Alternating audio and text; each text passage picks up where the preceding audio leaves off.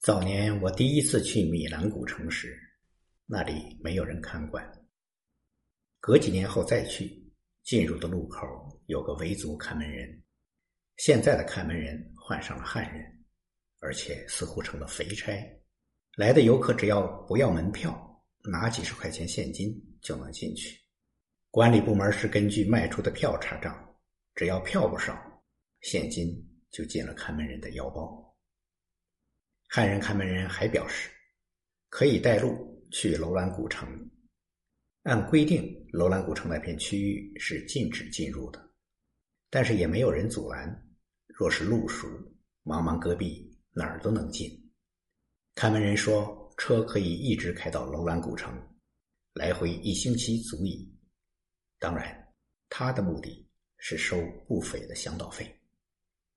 米兰。在修若羌县城连接花土沟的新公路，修路使米兰热闹了许多。我在路边一家商店打着水，开商店的两口子是若羌城出生的汉人，说是因为修路才能开商店，否则不会有生意。米兰去若羌现在有两条路了，新路虽然已经能走车，还有不少工程没有完，我们仍然。走的是老路，老路靠近阿尔金山，多处路段被山上下来的水冲断，天空无云，夕阳宁静，但是大水从远山奔腾而来，在干燥的戈壁上流淌，冲断道路，让被阻隔在两边的汽车和乘客望水兴叹，那景象给人的感觉很是怪异。我们的越野车可以涉水而过，不想去若羌住旅馆，半路露营，月光皎洁，用在米兰商店打的水擦掉全身的汗和灰，感到清爽舒适。我没搭帐篷，露天而眠，比旅馆好的太多了。不过前提是得有那一盆擦洗的水。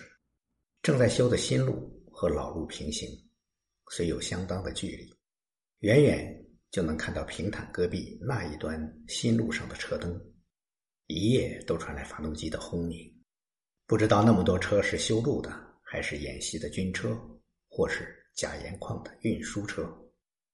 总之，如此多的车，在这人迹罕至的地方昼夜行驶，是开天辟地从未有过的。这里正在天翻地覆。第二天到若羌县城。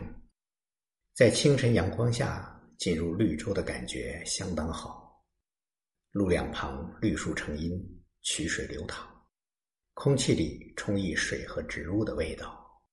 早起的维吾尔人有的做饭，有的下地劳动，他们自古在这里一代代如此生活。当旅人从茫茫的沙漠进入这富有水和植物的绿洲，都会体验到这种感动。进到县城里边，全是令人倒胃口的新建筑。当年我来若羌时，对这儿的维族烤包子印象深刻，这次仍然很是好吃。一位卖羊肉的维吾尔人向我推销，说他卖的羊娃子是没结过婚的羊，还说卖别人十八块钱，卖给我九块钱一斤。他是用内地的度量衡，开玩笑。这里卖十八元是指公斤，而内地习惯讲市斤，所以卖九元是一样的。我想和他攀谈，又发现他并不愿意深入接触，他的幽默只是市场行为。假如不买他的羊肉，根本不想理我。羊肉摊对面坐轮椅的卖瓜妇女是汉人，愿意和我聊。她从小得小儿麻痹。一九六六年和父亲到这儿，应该是从闹饥荒的内地流浪来这儿找饭吃，从此留下。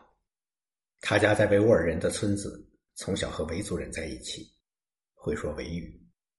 现在村里一百多户人家，汉族占了五六十户。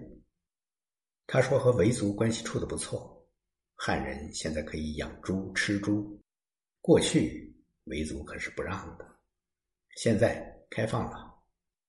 昨天我们见政府干部说若羌人均收入四千多，妇女说绝对不可能达到那个数，至少对他们是这样。碰到湖北一个棉花打包机厂的维修人员，早餐后坐在街边闲呆，看上去无事可做，非常寂寞。因为萧的这边的打包机多，工厂派他常年待在这儿搞服务。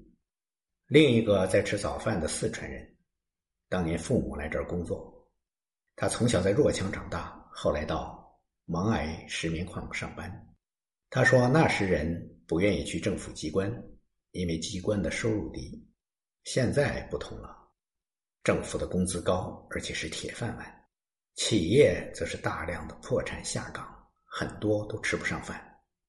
他现在自己收购猪，连带屠宰，给各饭馆送猪肉。